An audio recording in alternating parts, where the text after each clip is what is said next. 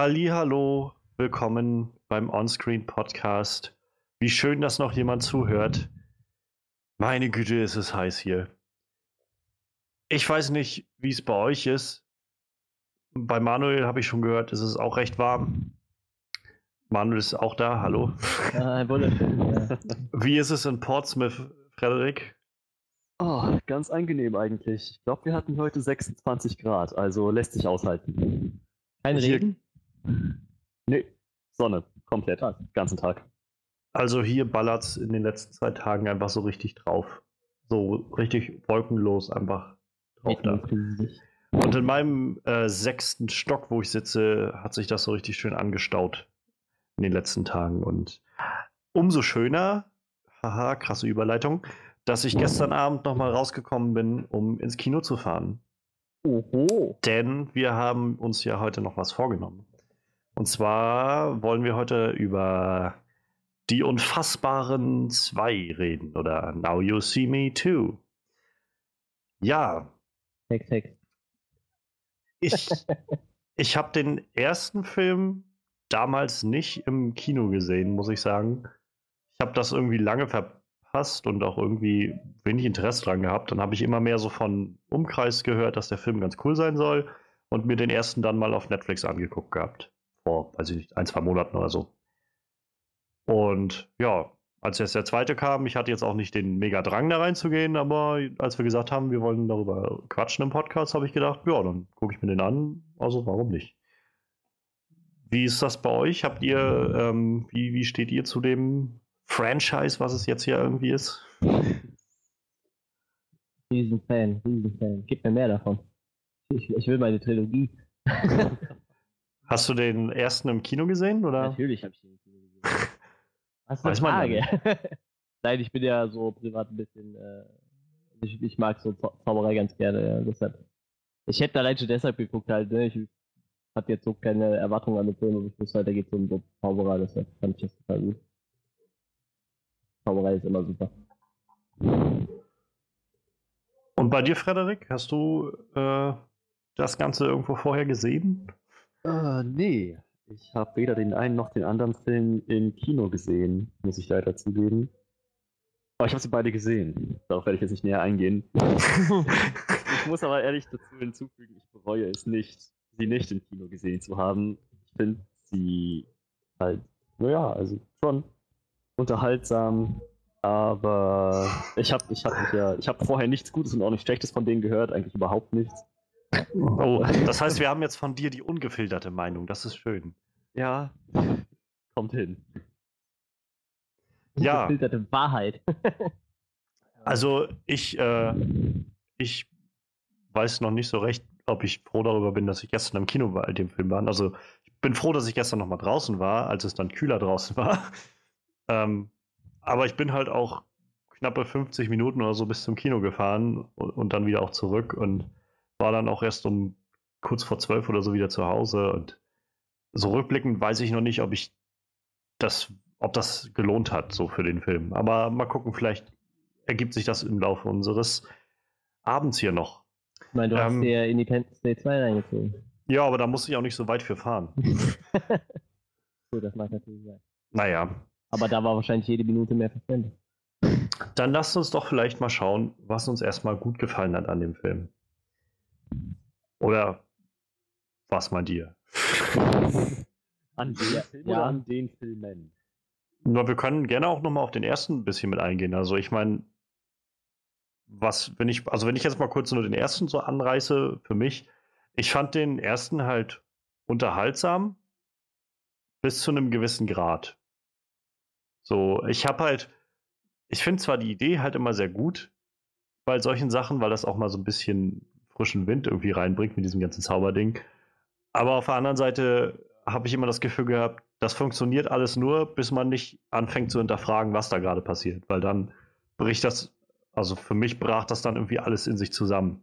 Weil, Mhm. weil so, weil sie halt, das ist also was, wo ich auch für den zweiten Teil, glaube ich, nochmal drauf zu sprechen kommen werde. Das haben sie im ersten Teil schon gemacht. Sie haben irgendwie einen Trick ganz zu Anfang erklärt und gesagt, so und so haben die das gemacht und wollten damit, glaube ich, so etablieren, so zu zeigen, es sind nämlich alles nur Tricks, mit denen man das macht. Und danach machen sie aber trotzdem lauter so einen Scheiß, der einfach sich nicht wirklich erklären lässt.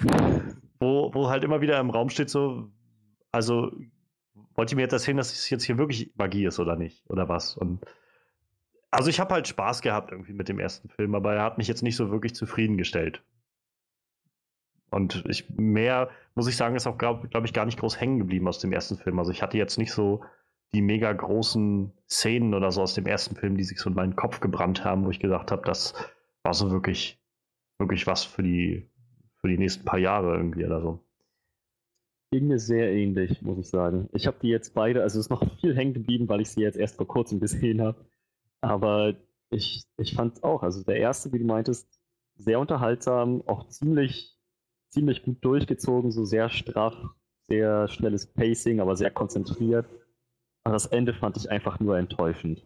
So, abgesehen von den kleinen Logiklücken, die es halt schon im Film gibt, aufgrund dieser Sache mit der Zauberei, fand ich halt das Ende, diesen, dieser, der, der Twist, das hatte was von einem M. Night Shyamalan Twist. Das war, einfach, das war ich so weiß halt, unlogisch. Ich weiß halt auch noch nicht, was ich davon halten soll. Das ist so ein, auf der einen Seite finde ich das ganz interessant, diesen Twist dahinter, zu sagen, ähm, das war letztendlich alles Mark Ruffalo, der dahinter stand und der, der das irgendwie durchgezogen hat, weil er da den Tod seines Vaters rächen wollte und so. Also ich, ich meine, wir reden über den zweiten Film. Ich glaube, wir können noch spoilern aus dem ersten Film.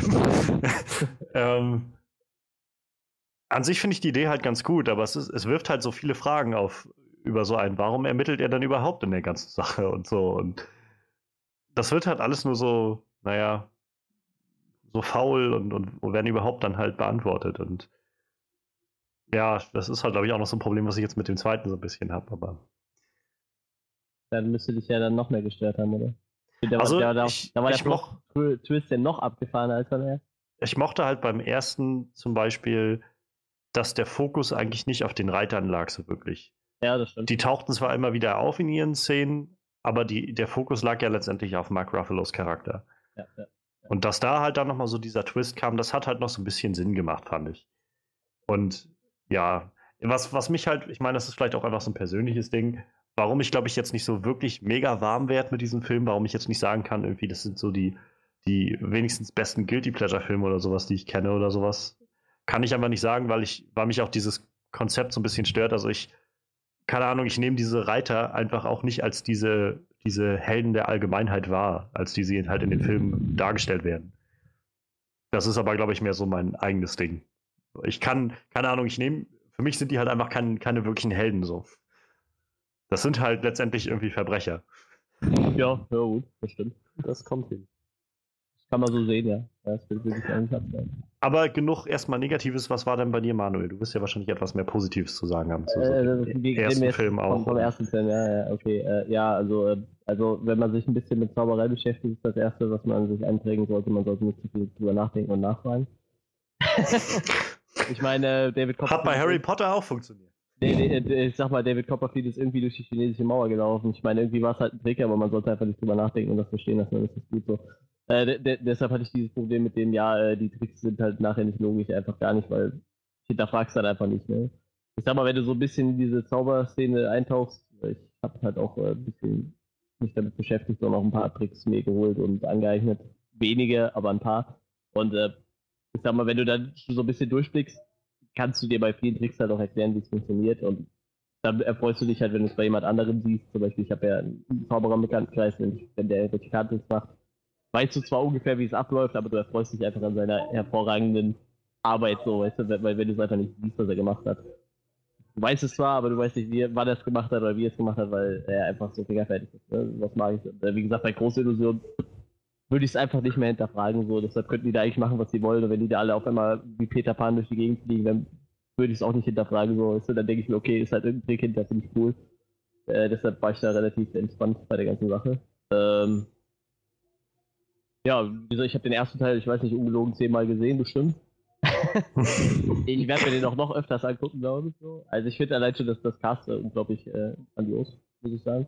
Ich mag eigentlich durchweg alle Charaktere, also ich sag mal die fünf Hauptcharaktere auf jeden Fall.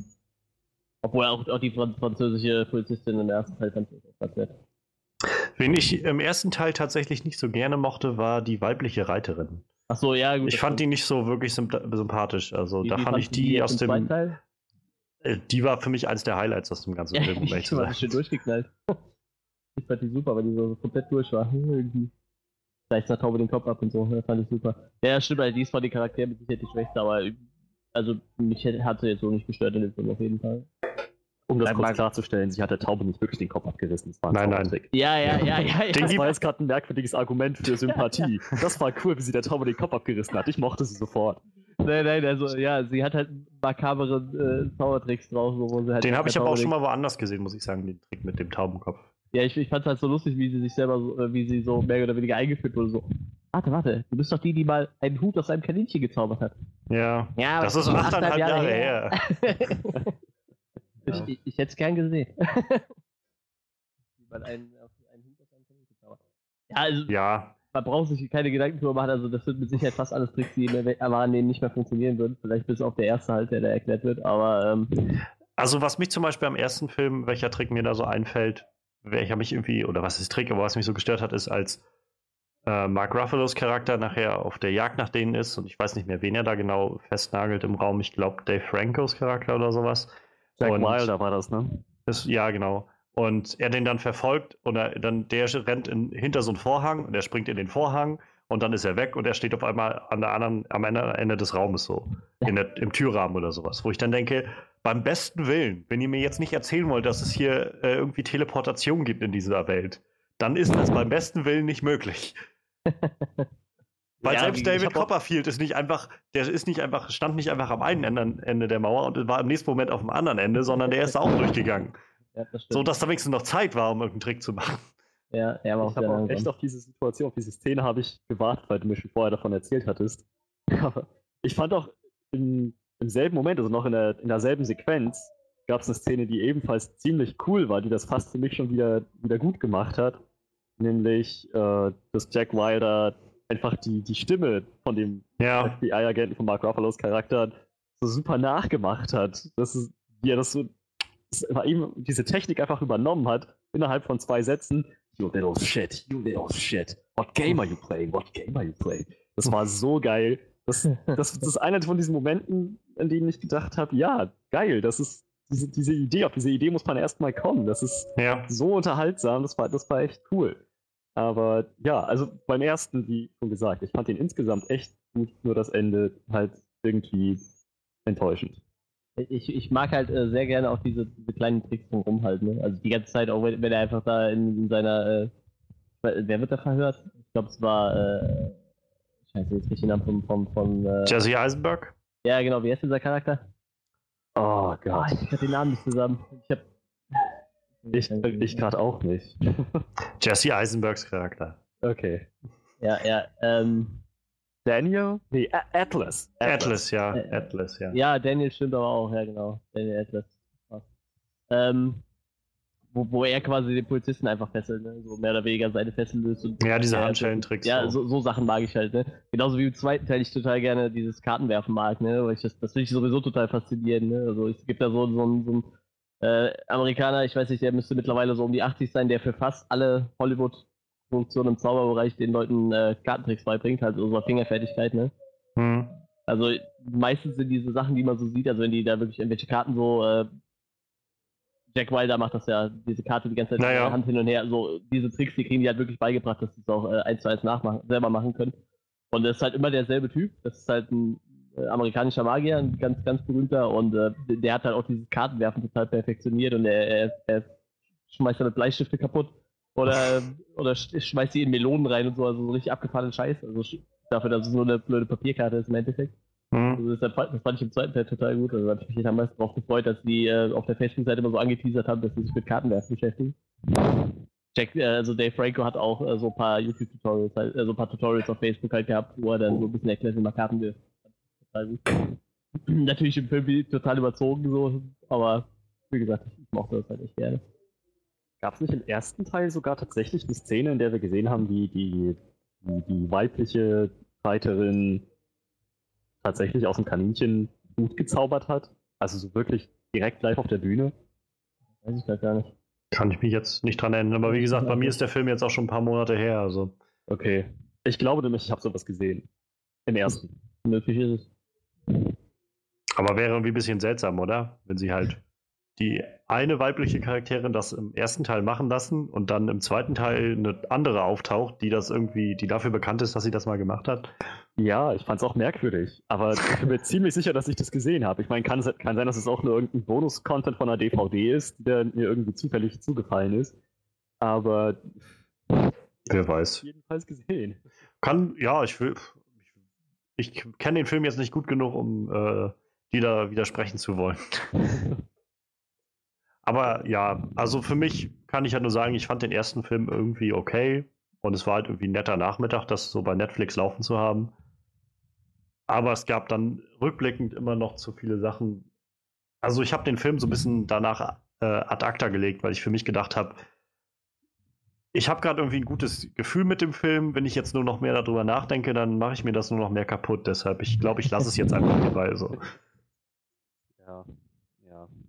Naja, aber wenn wir dann mal jetzt zu dem zweiten Teil kommen, also generell, ich, ich glaube, wir können uns, glaube ich, alle einig sein, dass ein zweiter Teil nicht ursprünglich geplant war. Oder? Äh, ja, wirklich, ja. Also sie haben halt, glaube ich, erst dann, nachdem sie gesehen haben, dass das Ding halt unglaublich viel Geld eingespielt hat, der erste, oder viel Geld eingespielt hat, ich glaube, es war jetzt nicht, nicht der Kassenschlager, aber schon schon ja, Profit ja, gemacht hat, genug, genug eingespielt, ja. ähm, dass sie dann erst gesagt haben, ja gut, dann machen wir jetzt halt einen zweiten Teil. Also war so mein Gedanke, weil ich habe ja, nicht ich das glaub, Gefühl das gehabt, dass, so, ja. dass der erste Film wirklich, ähm, naja, also das Ende wirkte jetzt wie ein Ende halt. Es gab noch eine After-Credit-Szene. Im Welche meinst du? Stimmt. Ähm, Im ersten gab es eine After-Credit-Szene, wo die in dieser, äh, wo die rausfahren in die Wüste und dann diese, ich weiß nicht genau, was das sein sollte, so eine Art Zauberer-Basis. Äh, Das Auge da, oder was? Ich denke ja. War das, war das nicht das, wo, wo Mark Ruffalo sie empfangen hat und gesagt hat, meine Damen und Herren, willkommen beim Auge oder sowas? Nee, nee, das war noch was anderes. Also, die waren Ja, irgendwo mitten in der Wüste und haben Raum entdeckt, einen großen Lagerraum, voll mit Equipment und sie konnten die Kisten nicht öffnen, weil Merritt seine Karte vergessen hatte. Und so endete das dann. Okay, die habe ich gleich gesehen, glaube Ja, ich. ja, ja. Ja, Ja. ja, das stimmt. Die gibt's. Aber ich meine, das, das hatte jetzt nicht viel mit dem zu tun, was tatsächlich im zweiten passiert ist, aber Nö. das lässt mich schon denken, vielleicht haben sie sich gedacht, eventuell gibt es ja noch mal eine Fortsetzung. Ja, also ich sag mal, so eine Tür hält man sich ja gerne mal auf, ne? Ja, naja. Man muss es ja nicht von Anfang an ausschließen, aber ich denke halt, dass von Anfang an, also dass generell erstmal nur der erste Teil geplant war und dann Ja, halt so klar. ein, dann schauen wir mal weiter, was dann passiert. Ja, Statt zu sagen, sicher. wir müssen jetzt den ersten Teil machen und da schon irgendwie tausend äh, Hinweise und, und so Foreshadowing irgendwie für den zweiten Teil machen oder so. Ja, also dann, ja, kommen wir mal zum zweiten Teil. Ähm, erstmal, wie immer, was uns gut gefallen hat. Also ich, ich schließe mich da erstmal, glaube ich, so ein bisschen dem an, was Manuel eben gesagt hat. Ähm, ich glaube, das ist so die Szene, die mir am allerbesten gefallen hat in dem Film, wo ich auch irgendwie die ganze Zeit saß und gesagt, gedacht habe, irgendwie ist das ziemlich cool, war das Ding mit den Karten. Also wo sie die Karten geworfen haben, als sie da eingebrochen sind oder da reingegangen sind, um halt, ähm, naja, diese, diesen Prozessor oder was das war, da zu klauen. Ja, genau. Und, Ja. und dann, dass sie die Karte gepackt haben. Auch wieder rückblickend verstehe ich zwar nicht, warum sie das eigentlich machen, dieses ganze Kartenwerfen, aber es war halt ziemlich, ziemlich cool gemacht. Und also Das so war- generell, dieser ganze Einbruch, diese ganze Einbruchsnummer war irgendwie ziemlich cool. Und sowas hätte ich mir vielleicht einfach, so, ich glaube, wenn der Film mehr einfach sowas wäre, ähm, hätte ich, glaube ich, noch mehr Spaß damit gehabt. Einfach so, wenn der ganze Film so eine Art Oceans 11 wäre, halt einfach, wo die einen riesen Coup vorbereiten, die sie zum Schluss durchziehen oder sowas, hätte ich mich, glaube ich, mehr damit anfreunden können, als mit der Art und Weise, wie das jetzt so ein bisschen lief. Ja, aber ich glaube, du hättest, du hättest einfach dieses äh, aus dem ersten Teil nicht komplett rausnehmen können, halt, ne, dass wir dann wirklich sagen, so, ja, wir machen jetzt keine, äh, äh, wir machen jetzt keine Shows mehr so, ne? Ich meine, der irgendwie immer noch so Stage-Magier, ich meine, der das ja irgendwie schon geliebt, da so in der Öffentlichkeit zu stehen, ne? Ich denke halt, das muss so mehr oder einbauen. Das fand ich ja auch noch ein bisschen, also tatsächlich ein bisschen sehr übertrieben, gerade so, wie einfach irgendwie die ganze Welt scheinbar einfach nur Fan von der war. Also vergiss, vergiss irgendwie Superstars aus Film, Fernsehen und Musik oder irgendwelche Fußballspieler oder sowas. Sobald die irgendwo sind, schaltet die ganze Welt dazu und jeder kennt die auch. Und jeder kennt auch, das fand ich so witzig, als sie äh, am Anfang ihre Nummer da durchgezogen haben bei Okta oder wie das Ding hieß. Ja. Und dann da äh, aufgeschmissen wurden und, und gelingt wurden. Und dann auf einmal so irgendwann äh, diese Stimme aus dem Off meinte, ja, und hier, äh, der unbekannte fünfte Reiter, FBI, Sergeant, äh, Sergeant oder was er da ist, Agent, äh, wie auch immer er, er jetzt hieß, ähm, Dylan, hieß er Dylan? Ja, ne? Ja, ja, Ja, genau. ja. Ähm, und dann geben die Scheinwerfer auf ihn und alle Leute so, als ob, als ob so, das ist das bekannteste Gesicht der Welt. Jeder kennt diesen FBI-Agent so. Wo, wo du halt heutzutage, wenn das irgendwie so von wegen, der, der Kommissar war damit involviert. Ja, das ist uncool, aber ich kenne den Mann jetzt nicht. Wer, wer soll, wer denn überhaupt? Der Typ, der da jetzt am Scheinwerfer steht oder der daneben steht oder das fand, das ist halt so ein bisschen übertrieben alles. Fand ich Er hatte so, schon aber- im ersten Teil so ein bisschen Medienpräsenz, dadurch, dass er sich ja so zum Affen gemacht hat bei der, äh, bei der Szene, wo sie dem, dem alten von Michael Caine gespielten Typen das ganze Mhm. Geld weggenommen haben und dann das Stichwort Freeze genannt haben und alle haben, Zuschauer haben Dylan getackelt, äh, die Footballspieler. Das ist halt, das hat man auch gesehen, wie das später in den Nachrichten kam und er hat sich ja, angeschaut, Whisky getrunken oder was weiß ich. aber das ist 18 Monate her gewesen im Ja, Teil. ja. So, Das ist halt so, die- also ich meine, das ist jetzt einfach nur so Nitpicking, das ist halt so generelle Filmlogik, weil in solchen Sachen wird das halt immer dargestellt, als ob das, als ob das halt die ganze Welt betrifft so und jeder halt mega involviert ist und da denkt dann, oh mein Gott, oh mein Gott, das kann doch wohl nicht sein oder so. Ähm, Ich sag mal, naja. dass man die Leute kennt, äh, macht ja vielleicht noch Sinn, ich weiß nicht, was du sagen willst mit, mit Mark Ruffalos Charakter, aber ich, ich sag mal, wenn da irgendwelche Zauberer einfach mal so 120 Millionen aus dem Fenster schmeißen und die Leute auf der Straße aufsammelt und das FBI hinter denen her ist, dann kriegt das schon mediale Präsenz, glaube ich. Ja, na, natürlich, aber ich meine, sie tun, also so wie es halt dargestellt war, waren diese Typen ja nicht einfach nur irgendwie Stars, sondern so einfach irgendwie die größten Stars der Welt. so dass man alles sofort live gestreamt hat in die ganze Welt, wenn irgendwas passiert ist und so. Und, und so, keine Ahnung, an, an, äh, an Silvester irgendwie die Leute dann auf der ganzen Welt das mitverfolgt haben, was da passiert ist und so. Das ist halt einfach so äh, fast schon einfach schön überdreht. Hm. Ja, aber wie gesagt, um auf das zurückzukommen, was mir halt wirklich gut gefallen hat, war diese Szene mit den Karten. Also wie sie da drin standen und die Karten geworfen haben, so hin und her. Das war ziemlich beeindruckend. Also, wie gesagt, auch so diese ganze Einbruchsnummer, wie sie da rein sind, wie sie ähm, im Casino dann die, den, diesen komischen südafrikanischen Drogen-Gangsterboss oder was er da war, hypnotisiert haben, um Mhm.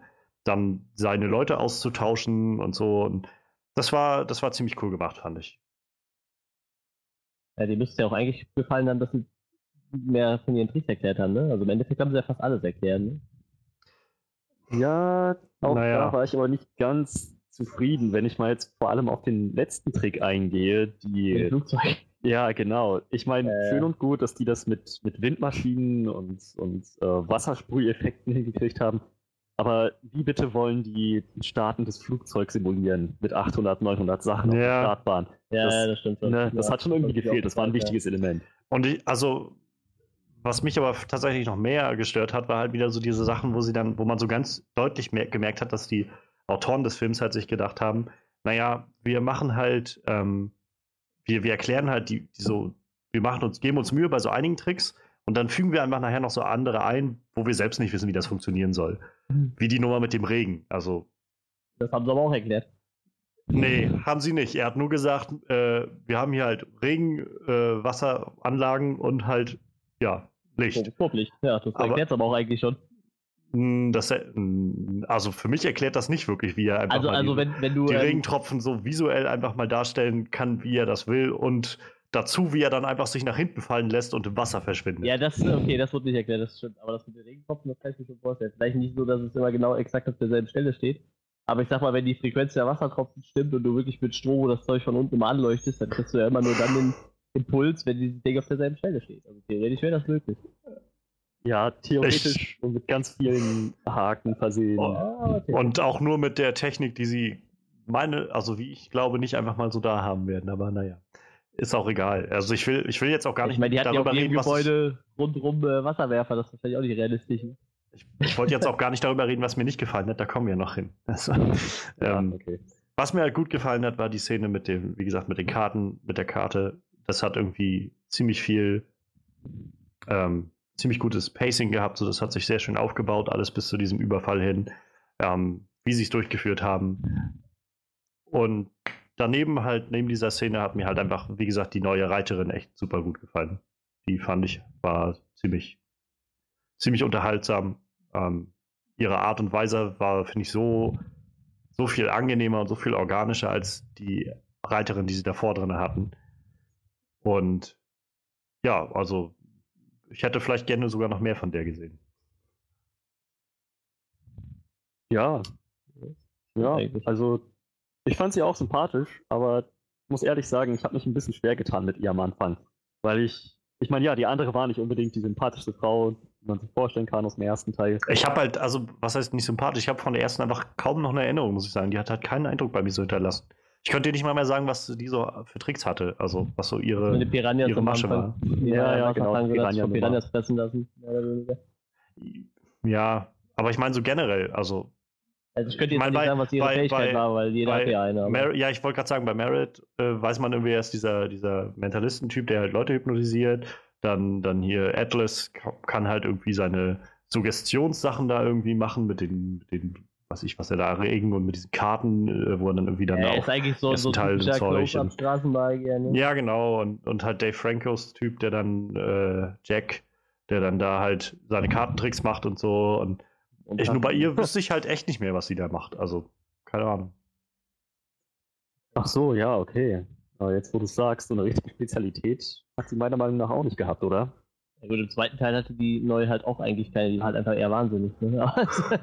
Aber die, die, Naja, die hat halt viel so- die Truppe ein. Irgendwie. Die hat halt, glaube ich, viel gerne so, so praktisches Zeug gemacht, so mit diesem, wie sie am Anfang ihren Kopf da abschneiden lässt und dann nachher äh, ihr, ihren Arm da wegwirft, der dann angesägt wird. Ja, und sie so. könnte so ein Und bisschen so der, der, äh, wie hieß der? Mindfreak? Chris Angel?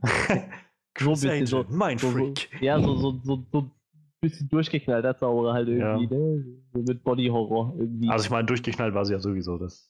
Ja, ja, gut, aber wie gesagt, sie hat ja auch so einen Faible für äh, Blut und äh, Hm. Verstümmelung und äh,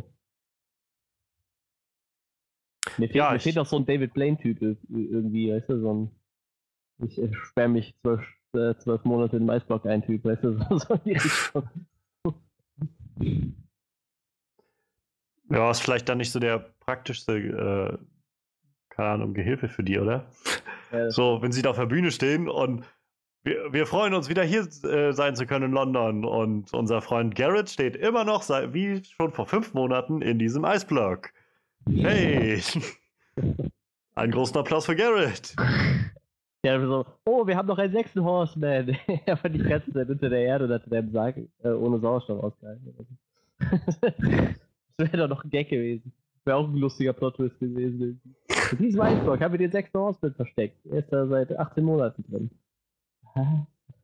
Hätte ich gern gesehen. Ja, ich übergebe sonst erstmal gerne, äh, was euch denn noch so gut gefallen hat am Film. Äh, das, das Cast. Also allgemein das Cast. Ich finde da eigentlich jeden ziemlich gut, aber im ersten Teil auch schon so. Wie gesagt, ist ja gut, man kann sich halt über die äh, Damen aus dem ersten Teil streiten, aber ich, ich, ich mag halt sowohl alle Charaktere als auch alle Schauspieler, die da mitspielen. Woody, Woody Harrelson kann man sich immer angucken, der Typ ist einfach immer genial. Äh, Ja, das stimmt. Ja. ja, Dave Franco habe ich halt immer noch ein bisschen in der Rolle von, von diesem nervigen Typen aus Scrubs. War doch Scrubs, ja, war Scrubs. Ja, ja, die letzte ja, ja. Staffel, ja, ja, genau. Das, oh, der ist furchtbar. Aber, äh, und was ich sehr witzig fand, äh, Harry Potter ja, hasst Zauberer. Das fand ich echt irgendwie eine ganz nette. Ja. Also ich muss sagen, wo du so sagst, Daniel Radcliffe hat mich auch nochmal ziemlich, also nicht überrascht. Ich habe halt schon damit gerechnet, dass er auch was abliefert, weil ich den eigentlich immer ganz gut finde als, als Schauspieler. Ähm, aber der war, der hat mich auch nochmal sehr, sehr erfreut, den zu sehen. Und was er da gemacht hat, fand ich auch ziemlich gut. Problem ist, ich mag halt Harry Potter nicht. Ich krieg halt auch den Harry Potter Du, ich- nicht aus, nicht aus ich- ihm raus. So. Ich habe halt mit Harry Potter auch nicht so viel am Hut. Also ich habe die ersten paar Filme habe ich damals im Kino gesehen, aber glaube ich spätestens Film 5 oder so habe ich die dann auch nicht mehr im Kino gesehen. Ja. Ähm, die Bücher habe ich alle gelesen, fand sie eigentlich ziemlich gut. Und ja, also ich bin jetzt aber auch kein Die Hard Harry Potter Fan oder sowas. Das ist einfach nur, Das Problem ist, ich finde halt, gut und ich freue mich halt, dass er eigentlich so seit Harry Potter halt immer wieder andere Sachen macht und, und Ja, irgendwie als Schauspieler aktiv bleibt und das halt auch gut macht, so wie ich das bis jetzt jedenfalls sehe. Ja, der, der Horrorfilm, wo den er gemacht hat, hier diesen, äh, die Frau in Schwarz, äh, ist auch relativ gut angekommen, auf jeden Fall. Also, wie gesagt, nur das Problem ist, ich sehe halt immer noch irgendwie Harry Potter, also, auch wenn ich glaube nur zwei Filme von ihm gesehen habe oder drei, Hm. aber ir irgendwie ist der da noch nicht so raus entwachsen, so. Es gibt halt so Schauspieler, die schaffen das nicht. Für mich ist Elijah Wood halt auch immer Frodo, so. Ne? Ja. Frodo, Was aber auch schön ist eigentlich, weil, Ja, weil ja. Elijah Wood ja schon vorher der Ringe echt viele Filme gemacht hat. Ja, das stimmt. Das stimmt. Das stimmt schon. Ich muss jetzt noch Ja. mal fragen, Manuel. Du hast am Anfang gesagt, du stehst auf alles, was so mit Zauberei zu tun hat, und jetzt Ja. sagst du, du kannst Harry Potter nicht leiden. Das ist für mich keine Zauberei, das ist Quatsch. ah, Ich- okay, alles Ich, klar. ich mag so. Ja, also so David Copperfield Zauberei, weißt du, so. So Zauberei. Also der, ich meine, klar, der, der Film ist nicht realistisch, aber er beruht halt auf Du magst- Magie. Du magst Zaubertricks. Ja, genau, sowas. ah, ich mag- okay. Ich mag keine äh, Hexen und äh, Zauberer wie bei Harry Potter oder ich weiß nicht, was gibt's noch so, Merlin oder irgendwie Krams. Ich, ich mag halt, Okay. ähm, zum Beispiel Prestige ist für mich so ein klassischer Film, so, sowas finde ich ja total geil. Prestige ist für mich einer der besten Zauberfilme. Ja. Der ist aber auch wesentlich anders. Ja, nee, aber so, so Zauberfilme halt, ne? Das ist für mich ein Zauberfilm. Ja. Nicht, äh, Harry Potter ist für mich kein Zauberfilm, ist ein also ein Kinder-Fantasy-Film halt. Ah, okay. Now You See Me beruht ja eigentlich auch nur auf übertriebener, übertriebenen Bühnentricks und übertriebener Close-Up-Magie, aber es beruht ja schon auf der Magie, die man so auch äh, vom, vom normalen Zauberer erwarten kann halt, ne? Hm. Klar, nicht in dem Maße, aber halt in die Richtung. Auf jeden Fall.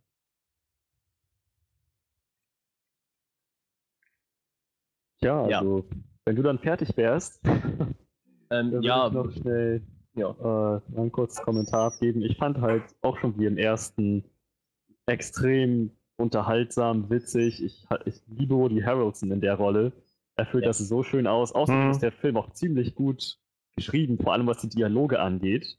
Das ist schon sehr, sehr, sehr kunstvoll gemacht. Also vor allem die Charaktere waren mir nicht egal. Ich hatte schon das Gefühl, dass mir die ans Herz gewachsen sind und äh, es hat mich interessiert, wie das Ganze ausgeht. Ich habe mit, ich hab mitgefiebert. Das ist für mich immer sehr wichtig.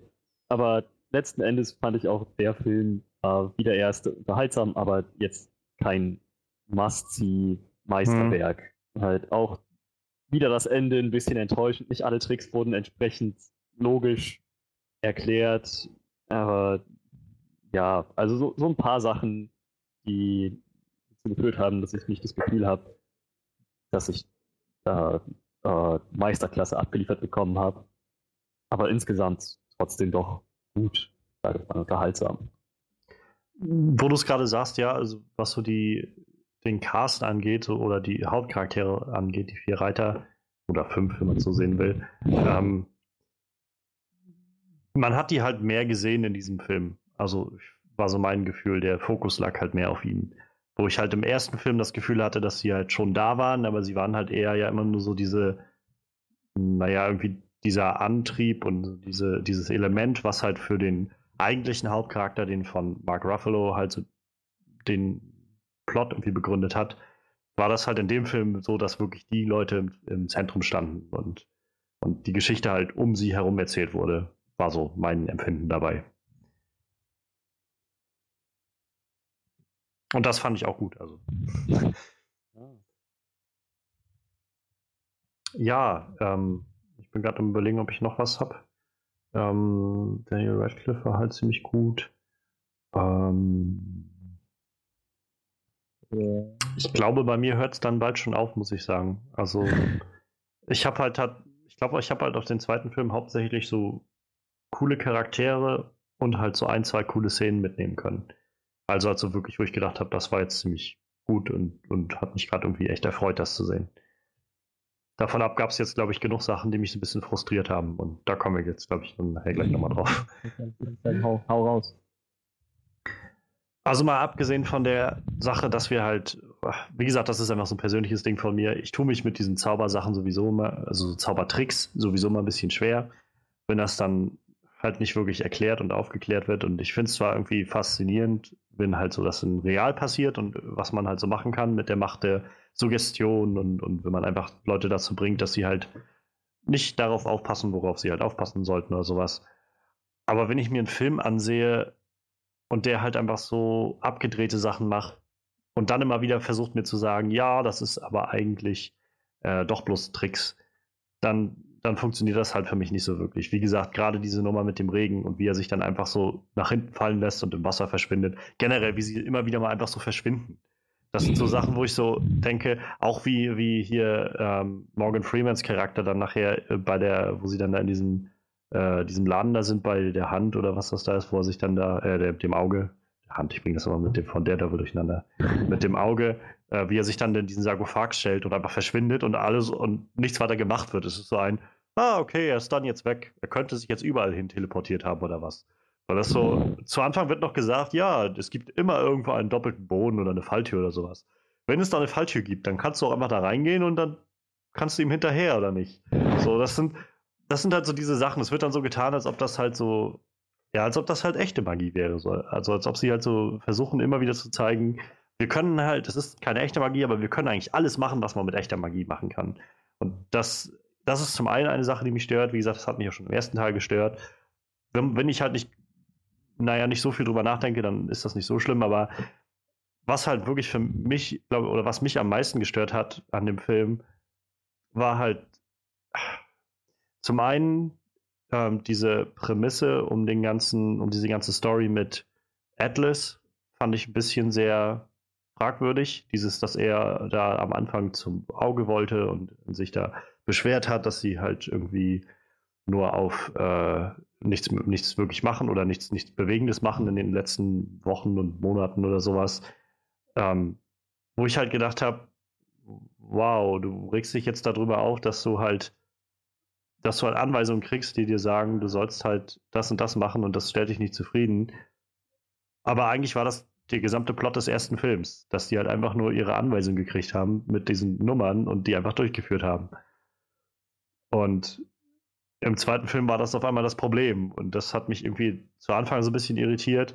Und dazu kam halt diese ganze Nummer mit dem Auge, wo ich das Gefühl habe, dass sie das immer noch nicht ganz durchdacht haben, wo sie eigentlich hinwollen mit dieser Auge-Geschichte, weil, also vielleicht erinnere ich mich halt auch falsch, aber, aber berichtigt mich, wenn ich mich jetzt irgendwie irre, aber der, das Ende des ersten Filmes, wenn wir jetzt mal diese After-Credit-Szene, die ich nicht gesehen habe, auslassen, ähm, ist doch, dass die alle bei diesem komischen Karussell da ankommen und mhm. Mark Ruffalo sie dann runterführt und sagt dann sowas wie Willkommen beim Auge.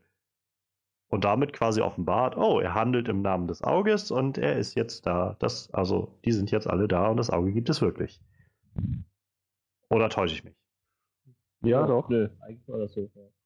So, dann ist jetzt der Ansatz im zweiten Film ist jetzt auf einmal, hm, also zum einen wissen, wissen die irgendwie gar nicht so recht, ob es das Auge überhaupt gibt, also scheinbar bis auf Atlas. Und zum anderen kommen sie dann nach China, was auf einmal irgendwie die Hauptstadt des Auges ist oder sowas, da in Macau. Und ähm, wenn sie dann da ankommen, weiß Dylan aber auch nichts davon, dass das Auge da ist oder sowas. Und das ist halt so genau dieses, dann sind sie nachher in diesem Laden und äh, kaufen da ihre, ihre, oder wollen da diese ganzen Sachen kaufen, ihr, ihr Equipment, was sie brauchen für diesen Einbruch.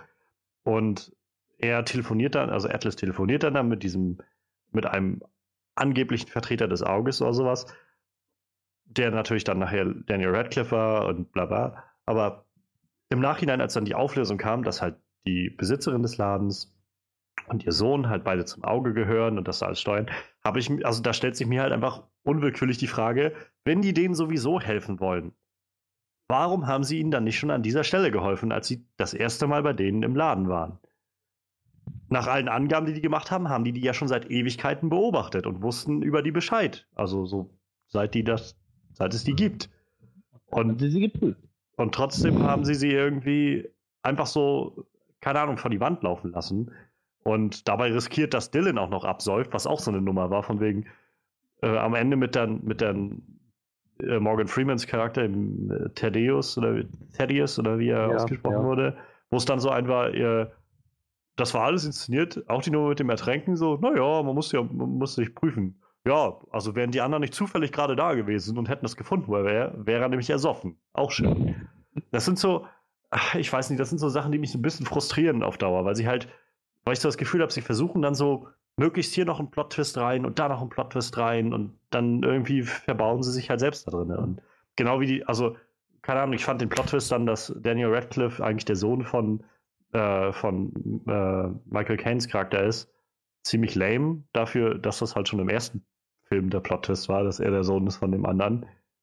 Wow. Und diese Sagen, das, Auflösung. wusste ich, das wusste ich leider vorher schon, dass der Bastian überhaupt kein Plot ist. Das Und- war mir eigentlich von Anfang an klar.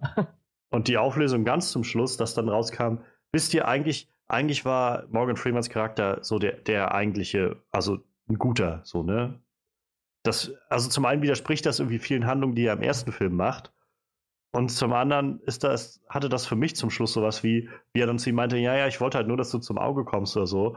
Ähm, und warum hast, haben sie mir das nicht von Anfang an gesagt? Ja, ich weiß auch nicht so recht. Reue oder sowas.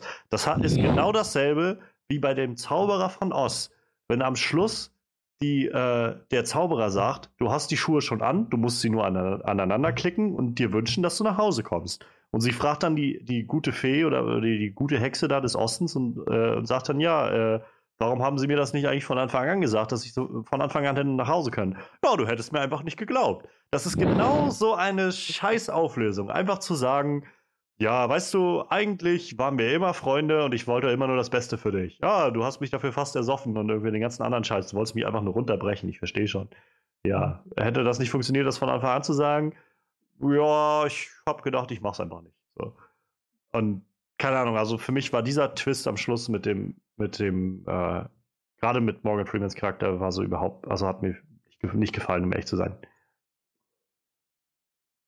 Mich war eigentlich so das Schlimmste, dass ich alle Plot-Twists komplett vorhergesehen habe. Die waren nicht vorhersehbar. Also, ich meine, ganz zum Schluss, also die, die, die finale Nummer mit dem Flugzeug fand ich so vorhersehbar. Das habe ich von, mir von Anfang an gedacht.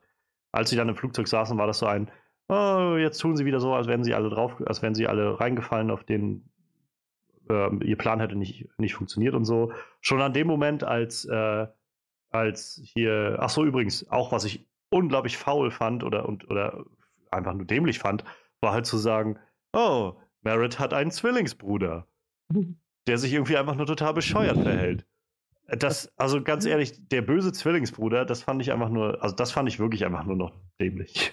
Und auch dann diese Nummer am Schluss halt, wie er dann ihn da einmal auflauert und sagt dann irgendwie, hey, wo wollt ihr denn hin? Ah, na, sag, ich, ich rate mal, äh, Greenwich ist eure finale Nummer irgendwie, ja, auf, auf der Themse, haha, und rennt dann in einen Typen rein und sagt dann zu ihm sowas, hey, pass doch auf, du Penner oder sowas. Und man hat diesen Typen bloß von, von hinten gesehen. Da habe ich mir schon gedacht, oh, das ist doch wieder irgendein Typ aus deren Gruppe oder irgendjemand, der noch eine wichtige Rolle spielt und ihn jetzt gerade auf die falsche Fährte führt oder sowas. Und genau das war es ja letztendlich auch. In dem Lustigerweise war Zusammenhang, das. Ja, okay, Sorry. sag. äh, in dem. Zusammenhang muss ich noch sagen, es war ja dann tatsächlich, es war ja letzten Endes äh, Jack Wilder, Ja, ja. der aus irgendeinem Grund gelernt hat zu hypnotisieren, genau wie Merritt. Und zwar also mit der gleichen, dem gleichen Erfolg. ja. Ähm, ich wundere mich dann schon erstens, wie hat er das gelernt, wenn Merritt dafür Jahre gebraucht hat, um das zu perfektionieren. Und zweitens, warum hat Merritt das nicht selbst gemacht? Das, ist, das war so ein, so ein Ding, was einfach nur reingequetscht wirkte für mich. Ja. Aber ich, ich glaube, also, ähm, ich weiß nicht, im Deutschen wird es halt ja erklärt, dass die sich gegenseitig den Scheiß beigebracht haben, also der Merritt und der, und der Jack, Jack Wilder. Ähm, das sieht man in der Szene, wo, die, wo äh, Merritt versucht, Karten zu werfen und es einfach nicht gebacken kriegt halt, ne? Weil er sagt so, ja, da sagt er, ja, du hast ja einen deutlich besseren Lehrer so. Es wird tatsächlich kurz angerissen. Aber ähm, ich, ich glaube, wenn Merritt das, Merritt das selber probiert hätte, wäre es sein Bruder halt mehr aufgefallen, so, weißt du? Weil äh, ich glaube, wenn du darauf vorbereitet bist, funktioniert, also so kommst du in dem Film halt vor, wenn du darauf vorbereitet bist, funktioniert es halt nicht. Genauso wie halt äh, sein Zwillingsbruder halt versucht, äh, Mark Ruffalos Charakter zu hypnotisieren. Er sagt, das funktioniert bei mir nicht so, weil, weil er halt darauf vorbereitet war. Ich gehe mal davon aus, man musste ihn schon ein bisschen überrumpeln, so. Also das fand ich jetzt nicht so schlimm. Ich, ich meine mal gehört zu haben, also so jetzt im Real Life, dass äh, man eigentlich nicht hypnotisiert werden kann, wenn man das nicht will. Ja, gut, das kommt ja noch sowieso dazu, aber wie gesagt, deshalb äh, macht es ja mehr Sinn, wenn man einen wenigstens überrumpelt halt, ne? Macht ja dann schon ein bisschen mehr Sinn, als jetzt Ja. hier, schau, schau das Pfefferblatt. Was Äh, mich, nee, gerade nicht. welche Frage sich mir aber gerade auch stellt, also ist mir im Film gar nicht aufgefallen, sondern eben gerade erst, wie ist Jack so schnell von seinem Standort irgendwie zu Merritts Standort gekommen? Ja, das stimmt. Ja, Und warum? stimmt. Warum ist Dylan noch so ausgeflippt am Telefon? Oh nein, scheiße, wir sind aufgeflogen. Ihr müsst alle sofort Ja. abbrechen, abbrechen, Ja. abbrechen. es war am Ende alles nur Teil des Plans, wisst ihr? Ja. Wa warum? Hat die irgendjemand abgehört? Hat das irgendeinen Sinn, dass die so getan haben, als ob sie aufgeflogen sind? Er hat beim FBI gearbeitet. Ich glaube, die Chance, dass du abgehört wirst, ist relativ groß. Ne? Ach so, Okay, übrigens das auch noch, also Stretchman. nicht wirklich, weil das FBI in dem Film war einfach nur dämlich. Also so von vorne bis hinten einfach nur dämlich. Weißt erst zeigen sie sein Gesicht irgendwie landesweit und tun so, als ob er irgendwie das bekannteste Gesicht und der, der äh, meistverfolgteste Straftäter in ganz Amerika ist. Und dann kann er einfach mit einer gefälschten Marke irgendwie in, in Staatsgefängnis reinrennen und einen der Gefangenen da einfach mal rausholen. Ohne dass irgendwen das interessiert.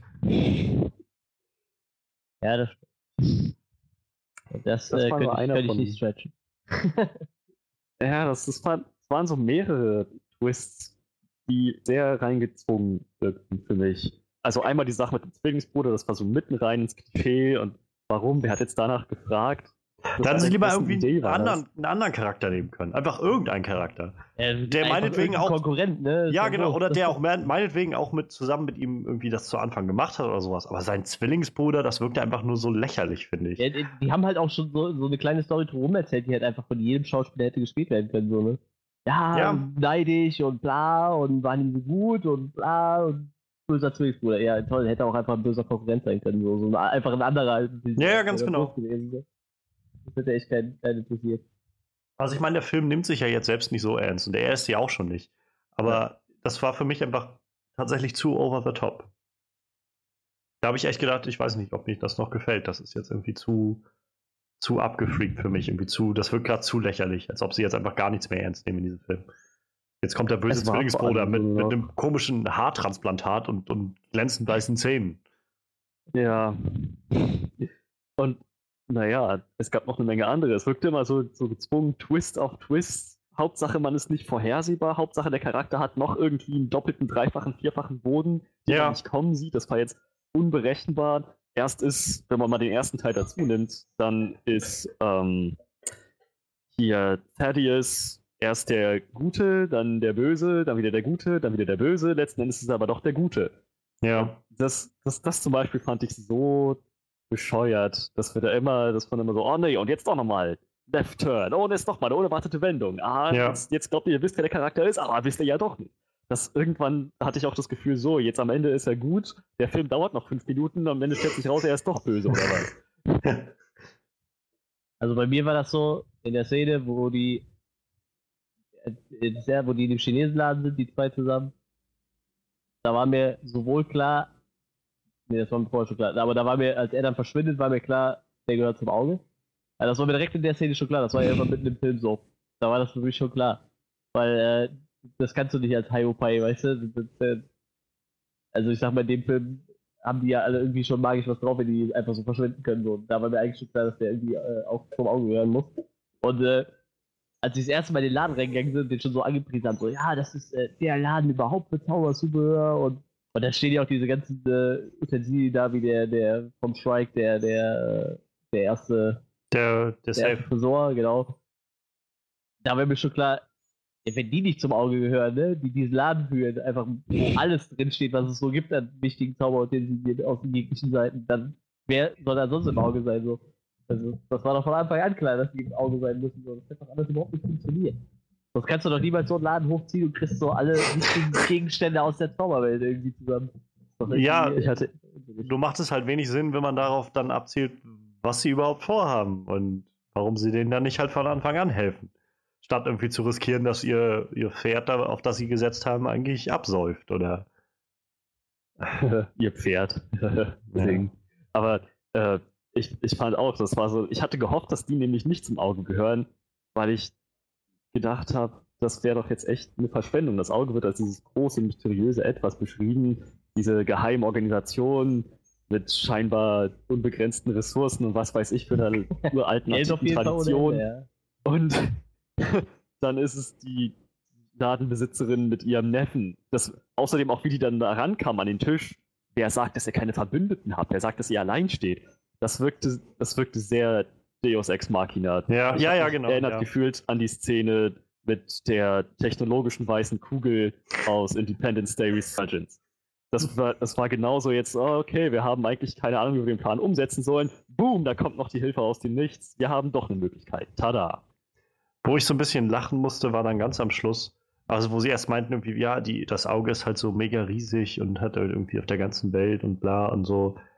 Und letztendlich landen sie dann in London und treffen da dann die gleiche Chinesin und ihren Neffen wieder in Greenwich und noch den einen Typen, den sie da in dem äh, Laden da getroffen haben, in diesem, bei ihrem Einbruch, äh, in dem Labor.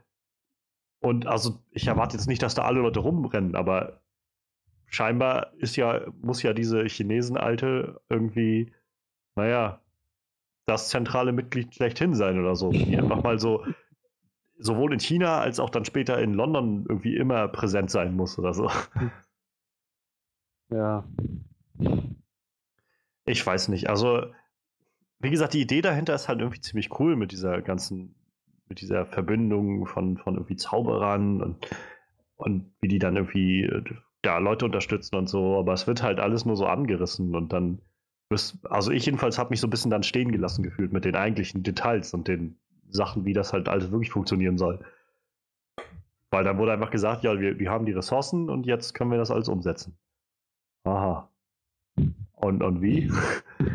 Habt ihr jetzt da irgendwie so eine Horde von so, so Hunderten, 200, 300, 400 Leuten oder sowas, die dann da in London erstmal alles aufbauen, was ihr da braucht oder so? Ja, wie gesagt, das, das ging mir halt dann durch den Kopf, als er dann so diesen Regentrick erklärt hat und so meinte, ja, das machen wir mit Regenwerfern. Und da siehst du auf jedem Dach so gefühlt zehn riesengroße Regenwerfer, die jetzt auch nicht so aussehen, als wären das gerade zwei Super Soakers. Also so wirklich so Dinger, wo du denkst, die müssten eigentlich schon im Kran da hochliefen. So. Wie kommen die jetzt da hoch? Naja, egal. Einfach nicht hinterfragen. Ist wahrscheinlich genau das, was du vorhin meintest, Johannes. Nicht weiter hinter ja, die Oberfläche ja, genau. schauen, nicht hinter den Vorhang schauen, einfach akzeptieren, wie es ist, dann hat man Spaß dabei. Und das stimmt ja auch, hat man. Ja, nur halt, ich, irgendwann konnte ich das nicht mehr abschalten, muss ich sagen, als ich da im Film saß. Gerade zum Schluss war das dann so, mit einem lahmen Plot-Twist nach dem anderen, war das so ein, ah, ja, genau. Sie sind, natürlich, natürlich sind sie nicht abgehoben mit dem Flugzeug. Und, ah, ja, ja, na, na klar, also der Thaddeus ist jetzt natürlich noch der Gute, ist, klar. Ja. Und, und äh, eigentlich, und es ist ihm halt auch niemand böse über die ganze Nummer und dass er da irgendwie äh, sonst für was für ein Spieler äh, mit denen getrieben hat. Und dass das FBI halt einfach auch noch mega behämmert ist und irgendwie scheinbar nicht hinter den richtigen Leuten her ist oder sonst was und dann den Zaubertypen, der ganz offensichtlich irgendwie einige Zaubertricks drauf hat und sich aus Handschellen offensichtlich befreien kann, wie die das ja alle können, den dann einfach da zu lassen und zu sagen, bleiben Sie hier, äh, wir kommen wieder oder sowas. Wow, er haut ab, wer hätte das erahnen können? So, und ich fand das, ja, ich weiß nicht, ich fand das ein bisschen grenzwertig, wie dämlich das FBI halt teilweise in dem Film. Ja.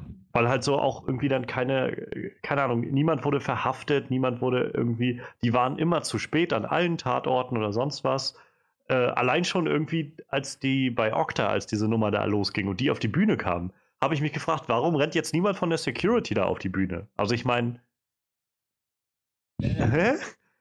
ganz, ganz offensichtlich sitzt ihr, ihr Anführer da gerade irgendwo in einem Raum und ist nicht Herr seiner Sinne und redet über irgendwas und da kommen äh, drei willkürliche Typen auf die Bühne, von denen wir alle wissen, dass die eigentlich für, jedenfalls für die Leute, die das ausrichten, immer nur Probleme bringen, wenn die irgendwo auftauchen. Also vielleicht sollten wir einfach unsere Security darauf schicken, aber wahrscheinlich haben sie auch das irgendwie gehackt oder so oder die alle hypnotisiert oder irgendwie sowas. Ja, das, dazu muss ich noch in dem Zusammenhang sagen, ich mochte die Charaktere an sich, aber ich mochte überhaupt nicht, wie die immer dargestellt wurden als die die Robin Hoods und so. Ja, die, genau die, das meine ich. Die gemeinen, die, die, nee, die, die guten Rächer für, Ja. die, für die armen Leute, für die unterdrückten Leute. Und oh, ich, ich weiß nicht, diese ganze Geschichte, dass die einfach, naja, im Prinzip vergöttert wurden von Ja. einem Menschen, das ging mir ein bisschen, das ging mir nicht nur ein bisschen, das ging mir viel zu weit. Das ist genau das, was ich schon meinte. Das hat mich schon beim ersten Teil gestört. Das ist halt irgendwie so.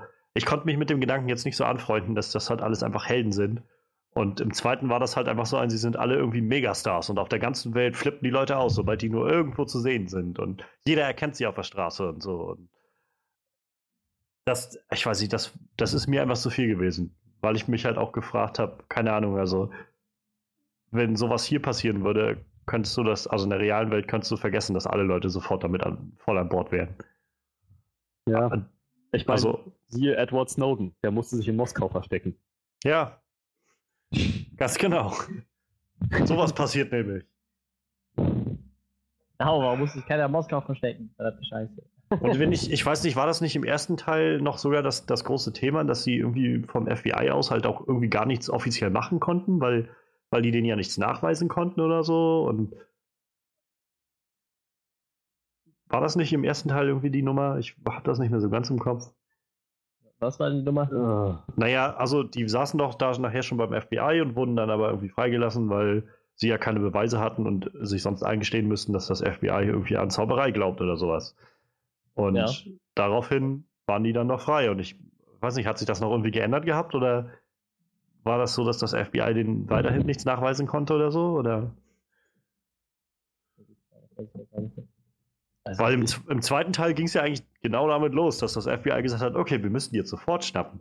Und äh, halt so wie ganz normale Gangster. Ja, naja, ich glaube, das FBI hätte schon irgendwie. Das war ein ganz nettes Element im ersten Film, wie sie dann meinten, ja, das FBI hat nicht die Hände gebunden. Entweder die geben zu, dass sie an Zauberei glauben, oder sie lassen sie halt frei. Das war noch das war ein nettes Element. Aber irgendwann ist das FBI meiner Meinung nach einfach nur noch zu der Funktion verkommen, dass sie darstellen sollten, wie beschränkt und hilflos die Leute sind, die diesen Zaubertricks keine Realität Ja. zusprechen oder so.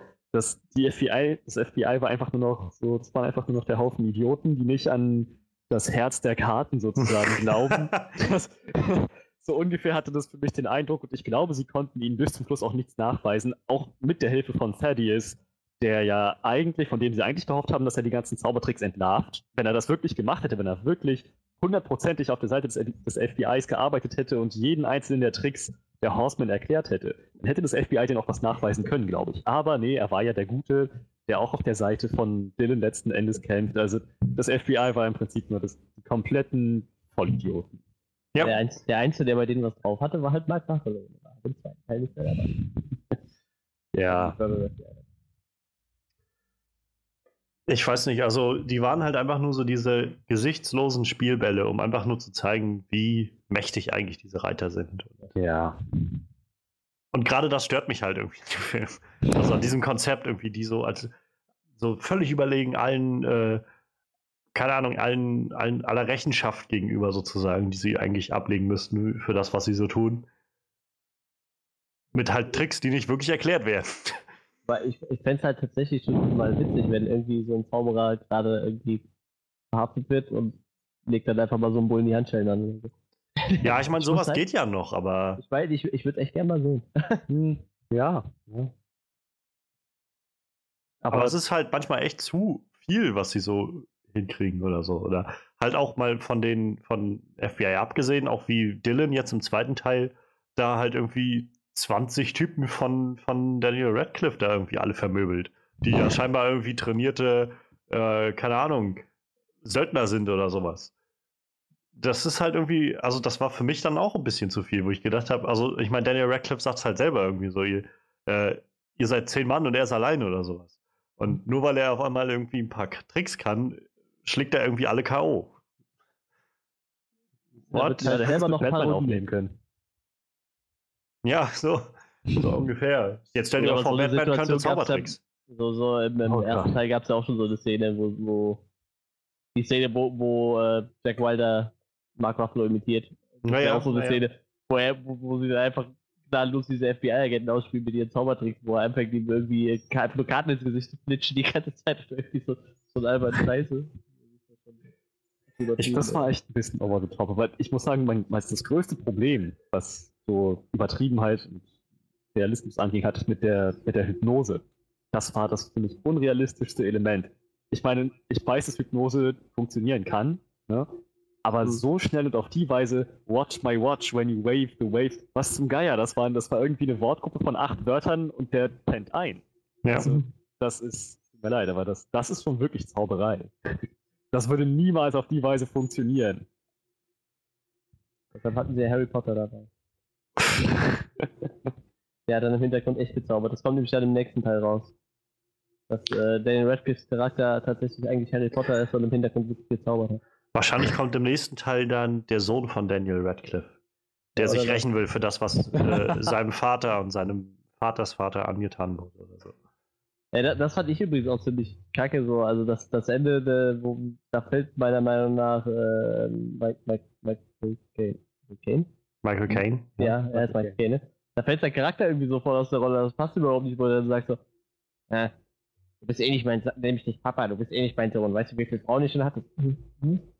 Was ist das für eine Aussage? Das passt doch zu dem Charakter überhaupt nicht irgendwie so. Hm, naja, ich fand es hat schon gepasst irgendwie, aber ich fand halt den Charakter auch irgendwie viel zu evil dargestellt. Also ja, diese Szene nach dem. Ersten Teil war der irgendwie überhaupt nicht so, so ganz so krass. Diese Szene, nachdem sie den, den Tresor versenkt haben und er dann halt in, in das Auto steigt zu Thaddeus, der scheinbar kein Problem damit hat, dass da gerade der Tresor versenkt wurde. Äh, wie er nämlich irgendwie zu ihm noch so was meint wie, ähm, ach, wie schade, dass ich aus dem tiefsten, schwärzesten, finsteren Ecken meiner Seele keine Reue aufbringen kann oder irgendwie sowas. Also, wo er eigentlich nur so dieser typische, naja, 0815 Bösewicht ist, der da sitzt und sich seinen, seinen bösen Schnurrbart zwirbelt und sagt, oh, es ist so schön, dass ich böse bin. so, äh, genau so ein Typ war er irgendwie in dem Film. Und das war halt auch der Schluss dann, wo er dann irgendwie meinte, ach, was weiß ich dann, ob du mein Sohn bist, ja.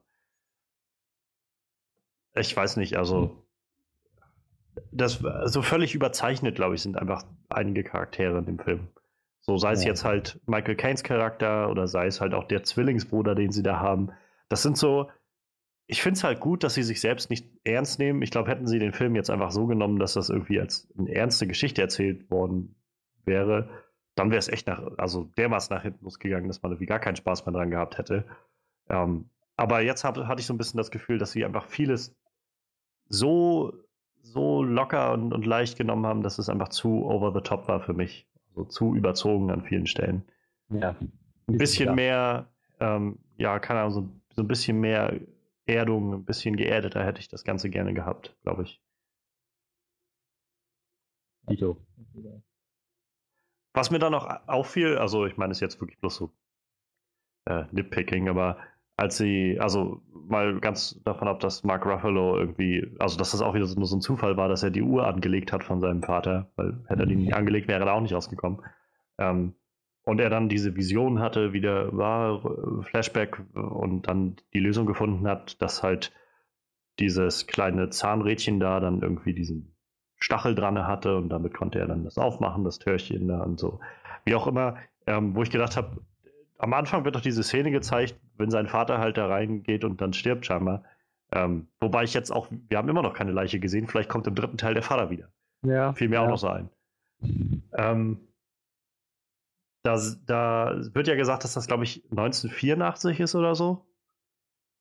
Ähm, wo ich halt gedacht habe, wow, ich glaube, die größte Leistung seines Vaters ist, 1984 so eine, so eine Uhr mit so einer LED-Lampe drin zu haben. Weil er da unter Wasser, er dreht einmal da dran und das leuchtet aber mal so völlig los, das Ding. Und, oh, cool, ich kann jetzt hier äh, einmal alles anmachen. Also. Wasserdichte LED. Ja, ja, ja, wasserdichte LED-Lampe, die auch scheinbar über 20, 30 Jahre hinweg äh, Akku gehalten hat. Also. Ich muss noch dazu sagen, jetzt, gerade wo du es erwähnst, fällt mir das auch nochmal auf. Spätestens ab der Szene, in der sich Dylan mit Hilfe der Uhr aus dem Safe befreit hat, habe ich erwartet, dass irgendwann noch sein Vater tatsächlich von den Toten zurückkommt. Ja, also der Reveal kommt, er war niemals tot. Dass er am Ende des Films oder so nochmal eine Szene kriegt. Denn ich habe mich dann schon gefragt, wenn Dylan das jetzt konnte mit seiner Uhr und sein Vater sich dessen bewusst war, dass diese Uhr dazu in der Lage ist, warum hat sein Vater das nicht gemacht? Ja, das haben sie ja immer wieder gesagt. So, wir wissen selbst nicht, was passiert ist. Und auch Thaddeus meinte das ja dann irgendwann auch.